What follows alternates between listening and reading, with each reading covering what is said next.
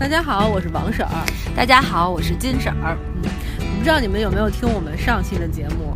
没有听，我猜你们也没有听，因为我自己都不听，录的那么差。那你还录什么呀？应该说咱们录的很好，大家鼓励大家去听，不听是你们的遗憾啊。对，你们知道了吧？对呀。所以这一期呢，我我们就继续讲一部 Woody Allen 的另一部电影，嗯，是他的一个新片儿，对，名字叫《咖啡公社》。对，先说一下主角吧，这女主大家肯定都特别熟悉，是那个小 K，《暮光之城》。然后那另外一个女主是那个 S 吧，应该叫 Black Black Clever。嗯。不是，我们这发音有点恶心啊！大家凑合听。对对对对，反正都是，呃，非常红当红的女演员。对对对。但这部片你看完了，你感觉怎么样？嗯，如果你们听我们上一期说那个《午夜巴塞罗那》的话，呃，就以那部片做对比，我觉得没有那部片好。嗯，对，嗯。但是呢，但是呢，你要说它一点没有可取之处吧？也不是这样，拜托，乌迪·艾伦拍的片儿就算一般点儿，也不至于说成没有可取之处。你这口气太狂妄了。我说，你说他处于没有可取之处，这是不对的。他还是有可取之处的。对对对，当然可取之处可能王婶说不出来，是因为呢，我在网上看了一下别人的影评，人家是这么说的。哎，你先等会儿，你先说说，你觉得怎么样啊？好，还行。我觉得是这样啊，就是说故事吧，本身是一个真的，就是说故事来说，是一个挺挺简单、挺俗气的那么一个故事。你要说跟咱们简单俗气吗？那不就是一个那个男孩爱一女爱一女的，那女的爱上一有钱的男的，后最后跟你选择有钱的男人好。哎，你这点我就不能认同了，因为我觉得那个女的之所以选择她舅舅，并不是因为她舅舅有钱。钱，是因为他跟他舅舅之前有一个一年多的感情，嗯，而且他应该一开始是对他舅舅有感情的，所以我觉得他正常人可能不是一般人，大部分都会这样选择，会选择那个旧感情。我觉得你说的这个有一些片面，他确实是跟他舅舅有一段感情，也他舅舅也确实就是为了他离婚了。但是他当时其实跟这个男孩在一起的时候，跟这个男主啊，你不能就即使说他是，比如说呃那时候的内心当中的空虚的一一个陪伴也好或者什么，其实也是有感觉的。但他舅舅也是个有钱人，也是一个事业成功，而这个男人呢是一个就是说没有事业上还没有成功的一个状态，你也不得不承认这一个现实。啊，那你说金钱对他来说没有任何一点点的诱惑吗？那你说占百分之多少啊？反正我觉得得占个百分之三四十吧，因为至少他觉得选择他舅舅，他知道他未来的生活是稳定的。然后，但是而且那份感情，就像你说的，这肯定有感情存在，对吧？但是他跟了这个男人，他不知道未来是什么样的。但是你得承认，这个男的之所以出现在他生活里，他拒绝了他那么长时间，就是因为一开始并不爱他呀。他没有必要，就是说那个哦，一个我曾经爱过，就是我还爱着的人，和一个我临时决定爱一下的人，在我面前，我选择临时决定爱一下的那个。那你，我觉得不是啊。那你。就说说对，你说你不爱这个男人，对吧？就不爱这个男孩儿，你你看你为什么要跟他在一起？我觉得还是那空虚寂寞冷啊，还是有一点感，这不是他，但是我觉得他跟他在一起的时候是有感情的。对，但是那点感情和跟他舅舅之间的那种，就是在时间和特别冲动和那种考各种各种问题考验下的那种感情是不一样的呀。嗯，我倒不是这么认为。我觉得他和他舅舅那段感情，其实也是因为，比如他们是背着人的那种感情，是一种更，比如刺激、激情含在里面。而且他跟他舅舅分开那么长时间，然后我觉得，你不能，那你说他难道对他舅舅的现实，就是现实的一个经济状况没有考量吗？那你要非得觉得给他加一个金钱的这个比较好的话，就加呗。我认为是没有多大影响的。嗯，我认为还是有有一些影响。因为我觉得写的这个女孩应该是一个相对比较。嗯，情绪化的女孩儿，但当你记得他说那那个话了吗？就他曾经跟那个男主说的是：“你们两个我都爱的，我不知道选择谁。”对，这女人嘛都是这样，对所以最后选择了他舅舅。当然，你我是说，我同意你说他跟他舅舅有一段旧情嘛。但是我觉得金强的金钱的考量对他来说是存在的。啊，行，不说这个了。嗯，最主要是我是跟你说一下，咱们只看到了这一点点男女之间的情感上的一个层面，但是然而呢，就是广大的这个电影迷们，嗯，人家看到的就深刻的多。嗯，怎么深刻？比方说，人家看到的是通过愤世嫉俗的老爸和黑帮老大的大哥之口讽刺宗教，因为他们是一个犹太家庭嘛，然后对这种宗教的讽刺，哎，你看出来了吗？没有，他讽刺宗教了吗？我并不觉得他在讽刺宗教啊。有啊，他那个他大哥不是杀人了吗？对啊，但是他其实他们犹太教不允许那个就犹太家庭里的那个，但是任何宗教都可以出那种就是不信宗教的下一代呀。对呀，所以就是说这是因为但他爸和他妈都是一个虔诚的一个那个有就犹太家庭里的人，反正我也不知道，人就这么说的。好的，你听我念完。好，还有从中庸的姐夫身上影射出这种迂腐的教条主义。那这个倒是能看出来，他姐夫姐夫是挺招人讨厌的，也挺迂腐的，也挺教条主义的，是不是信共产党？他那里边说的，这个我忘了，我也忘了。然后还有就是纸醉金迷的权贵，自然是老爷子必不可少的对上流社会的这种戏谑。括弧 Woody Allen，他 Woody Allen，对对对，嗯。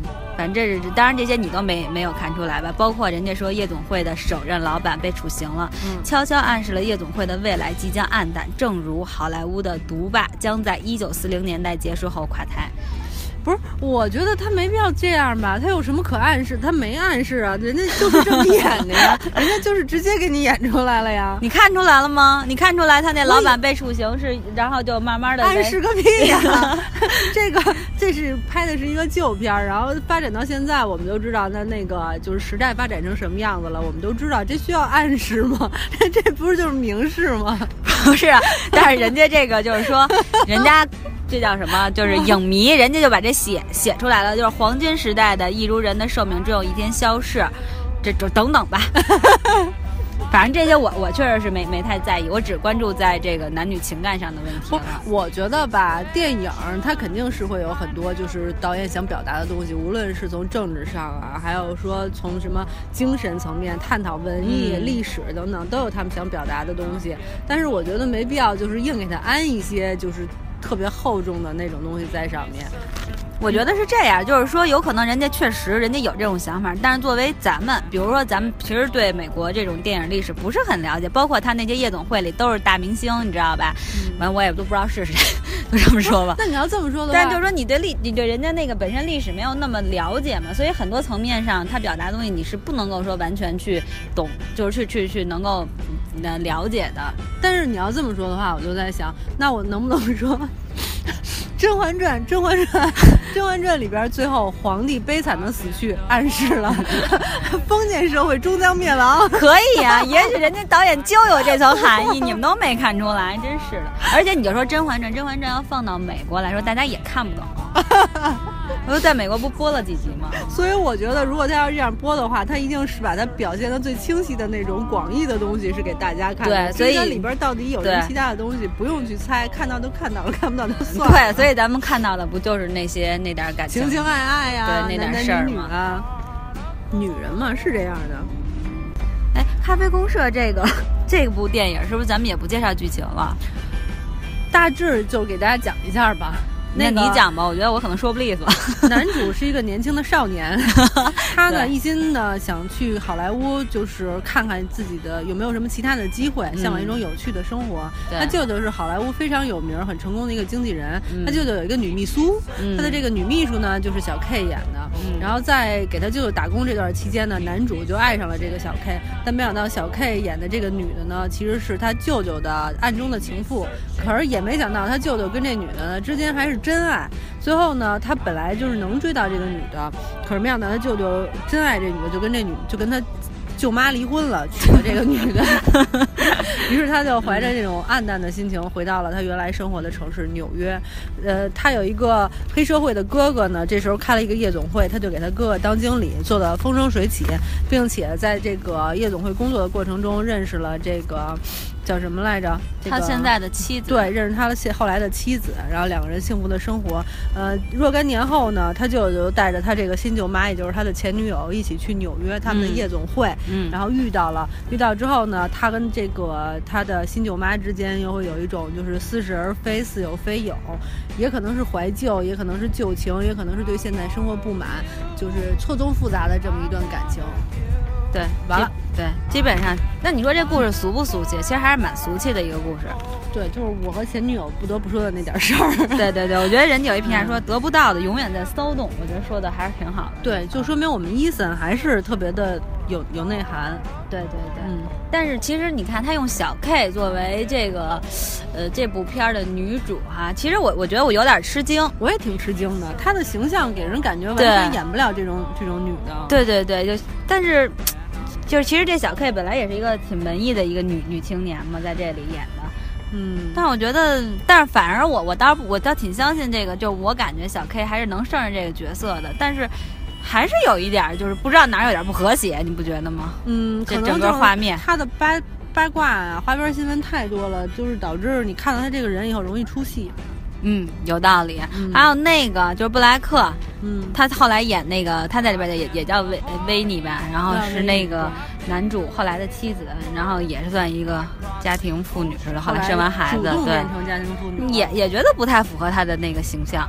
我觉得可能你是八卦看太多了，那说明他演的不够好。如果他演技真的很好的话，我其实是不会受到他真实生活当中的那些事情的影响，或者是他演那个昆 B 哎昆 S 吧，对，那个时候他那个角色我觉得深入人心。呃，就是浮华世界里边的那么一个骚浪浪骚 轻佻的女子。对对对，我觉得那个角色还是挺挺适合他的，也演的真的不错。但那之后。我好像没有，也加上我看他的那个片子不多，所以我没有让我留下更深刻的印象。嗯，回头咱们找他的其他的片子来看看。但不得不承认，他真是挺漂亮的，我挺喜欢他的。对，而且已经生完孩子，两个孩子的妈。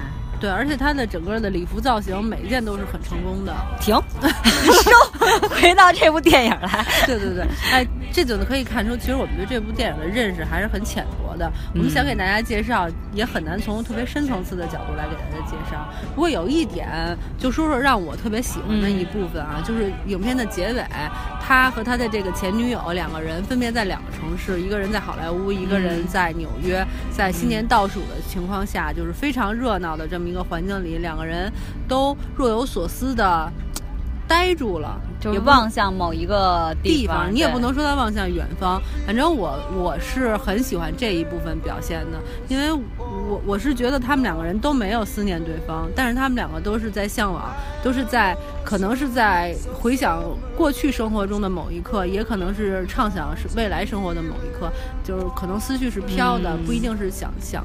在想谁，但是他一定是没有在当下的这个这个环境中，就是颇有几分什么生不能承受的生命之生命不能 承受之轻。对对对对对，那种味道就是没有活在当下的那种。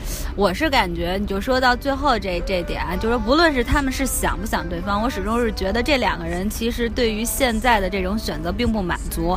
就像小 K，他选择了他舅舅，就像你说的，他 OK 没有感情的因，没有那个钱的因素，真是感情。可是他。选择了他，跟他过上这种上流社会的生活，但其实他并不满足，他的内心当中其实其实是向往着那种没有选择，或者是不能说向往，或者是在天平的这边，他偏向了他没有选择的那个他外甥，就这个男主的这种另外一种情感状况。就是说，你不感觉就是人好像总是不能满足于现实？这个就是张爱玲《红玫瑰》跟白玫瑰的那个。对。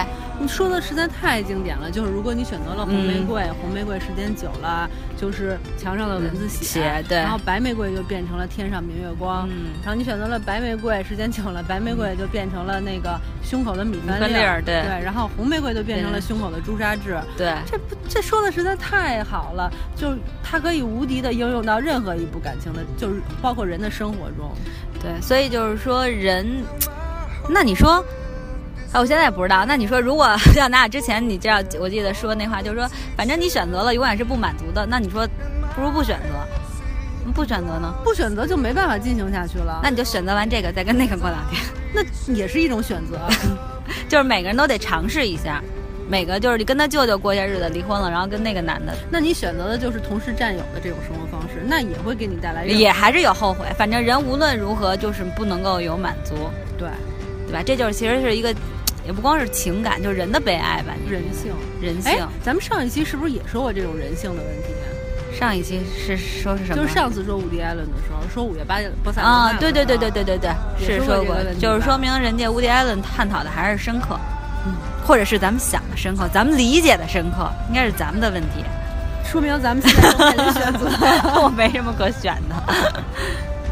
哎，还有一个感觉，我不知道你有没有，就是那个，就这男主 Jesse，我就老觉得他在他身上有一种 Woody Allen 的影子。就我我看他的时候，我就感觉他像 Woody Allen。你觉得这是自传是吗？嗯，不光是不是说是自传，但是我觉得这个角色就是有点像的，因为你看像他刚开始去。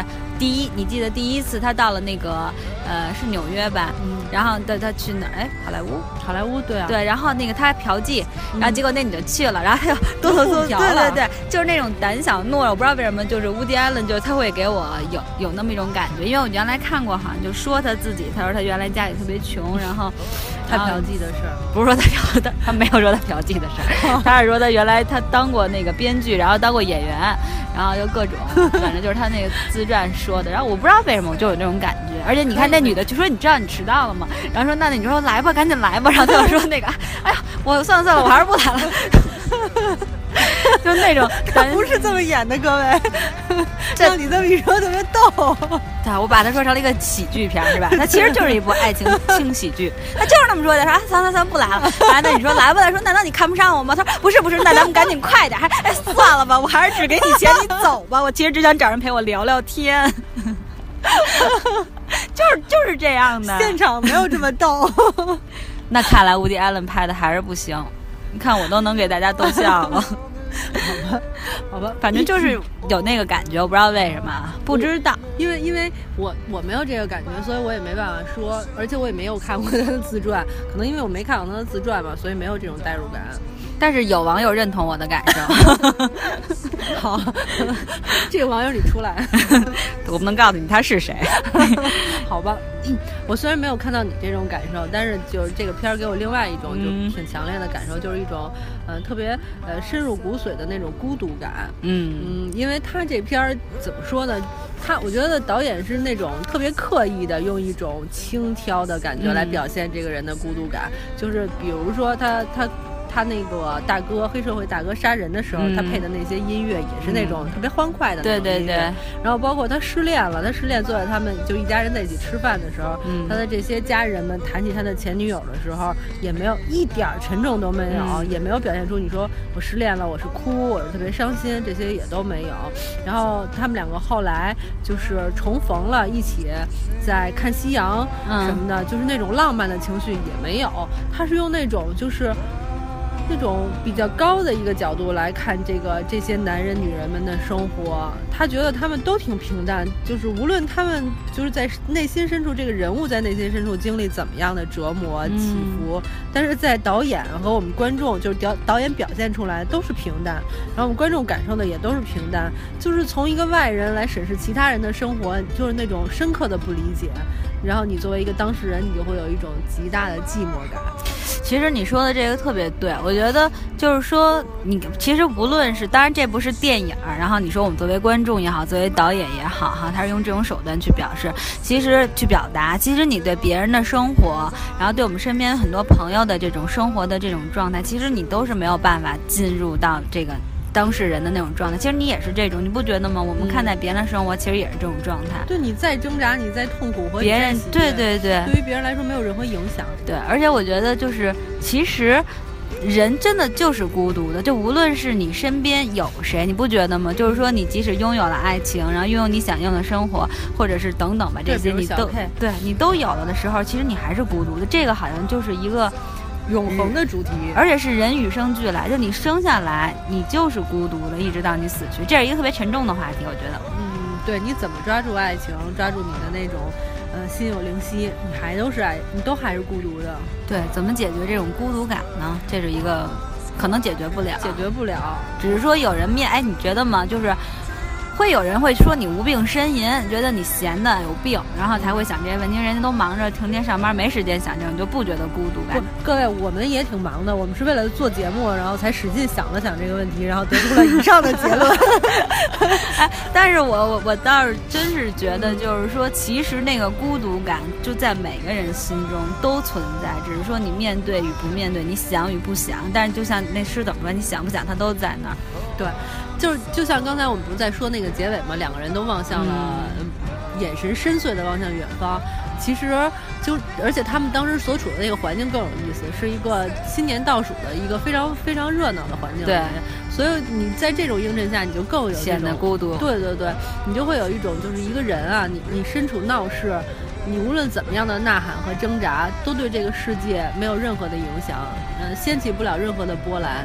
就是你心心目中的惊涛骇浪，然后在这个世界里只是一个小小雨点儿。你这么一说，我就觉得生无可恋了。大家听完这片儿是不是觉得操，别活了？这他妈怎么着都孤独，怎么着都不满足，选择这也不行，选择那也不行，他妈让不让我活了？他只是一个思考嘛。但是你说你哪个人就思考了之后不生活的呀？嗯，还是少思考吧。有人说傻傻的过一辈子是很幸福的，我现在突然感觉到真的是这样。哎，那咱俩刚才说这部片儿没有什么太深的感情，然后现在说着说着，忽然好像又有了，是吧？嗯，这就是自己，就是他。其实我觉得片。片子好就好在这儿，就是其实你可以给它，它可能像一个黑白的照片，但你给它加了好多色彩。你说对吗？也对。你说不对吗？也不对。不一定是导演真正的想法，但至少是你观众看了以后，你给你的引发你的思考。哎，你要这么说的话，那我觉得这部片儿还挺成功的，因为人家在说就是你是一个很随随波逐流的人，一会儿成功一会儿不成功的。没有随波逐流，我是很随性的，没有什么原则，有如浮萍一般。对，墙上草，随风倒。对对对。我就是这么任性，好吗？允许你任性。我是想说，就是一个好的艺术作品不会局限你观众，就是观者的那个，我无论你是听者还是观者，不会局限你的思考，他会给你一条呃，给你一条路，然后你自己在上面随便的奔走。对对对，其实这是很成功的。对，就像你看一幅画，你也可能看的是呃朝阳，你也可能看的是夕阳，没准儿。对，这全凭你个人的心情。对对对，随意任性就行。所以这么说起来的话，他还挺成功的。对。所以就是为什么咱俩刚开始看完的时候都有点拿不准的那种感觉，但是你说着说着，其实你你想，它能让你引发你这么多思考，就也算是一种成功。对，那说到这儿的话，其实我还挺推荐大家，无论是这一部，还是我们之前说的《午夜巴塞罗那》，大家都可以有空去看看。就是你可以看看你从这部作品里边感受到了什么。对，之后我们还会再跟大家说一些 Woody Allen 的电影，就就像他这种没有结局的很多电影。是一种开放性，让大家更去、更深刻的去理解生活和人性吧。嗯，好吧。当然，像我们这么有思想的人，我们会这么想。当然，你看完了你没有，就是男女两那个爱情的事儿也行。所以就是说，你喜欢孟京辉就往死里说孟京辉；你喜欢乌迪安伦就往死里说乌迪安伦。咱们能不能不想把乌迪安伦说死？老说，咱们说说点丰富的。下次过过段时间，咱们再说点什么悬疑。片啊！你最近喜欢看悬疑片，就说悬疑片了。我就喜欢无敌爱了，我就偏说无敌爱了。行，咱俩别吵了，好吗？好吗，跟大家说拜拜。好，大家拜拜，拜拜。